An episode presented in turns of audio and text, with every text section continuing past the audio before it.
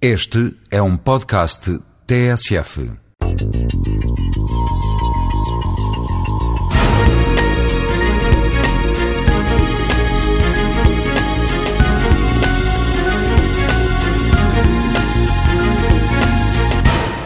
Tenho trabalhado desde a década de 90 em diferentes projetos culturais, em diferentes atividades culturais, ligadas sobretudo às artes do espetáculo. Um, dessa experiência uh, no terreno do desenvolvimento de projetos de intervenção a nível das artes do espetáculo, sentia a necessidade que houvesse um instrumento de trabalho que me ajudasse, enquanto produtor, enquanto dinamizador cultural, a é, comuni melhor comunicar com os diferentes agentes que foram surgindo no tecido cultural português. É, dessa necessidade, que eu pensava que era só minha, é, comecei a partilhá-la com outros colegas e é, entendemos que era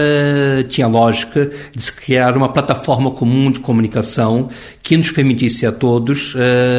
apresentar os nossos nossos projetos, nossos sonhos, nossas concretizações a nível das artes de espetáculo. Um, dessa necessidade surgiu um projeto que chamamos Pisa Papéis, Pisa Papéis, o roteiro das artes de espetáculo, que já vai na sua quarta edição, já vai no seu quarto ano. O Pisa Papéis acompanhou o surgimento dos vários uh, cineteatros, dos vários uh, equipamentos uh, culturais espalhados um pouco por, por, Portugal, pelo Portugal, por algum Portugal profundo, o Portugal que não é só Portugal de Lisboa, um, ehm, e dessa necessidade que esses vários equipamentos culturais, que essas várias companhias, que esses vários grupos tinham de comunicar, um, ehm, foi também uma necessidade necess... foi dessa necessidade fizemos a nossa força e quisemos dar voz e quisemos trabalhar e contribuir para o desenvolvimento dessa economia